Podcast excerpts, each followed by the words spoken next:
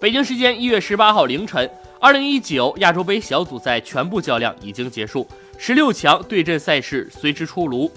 从小组赛成功突围的球队有阿联酋、泰国、巴林、约旦、澳大利亚、韩国、中国、吉尔吉斯斯坦、伊朗、伊拉克、越南、卡塔尔、沙特阿拉伯、日本、乌兹别克斯坦、阿曼，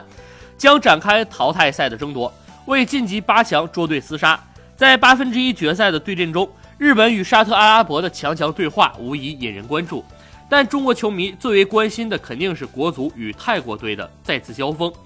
夺冠热门伊朗将和阿曼展开对阵，东亚强队韩国将面临巴林，卫冕冠军澳大利亚的对手是乌兹别克斯坦。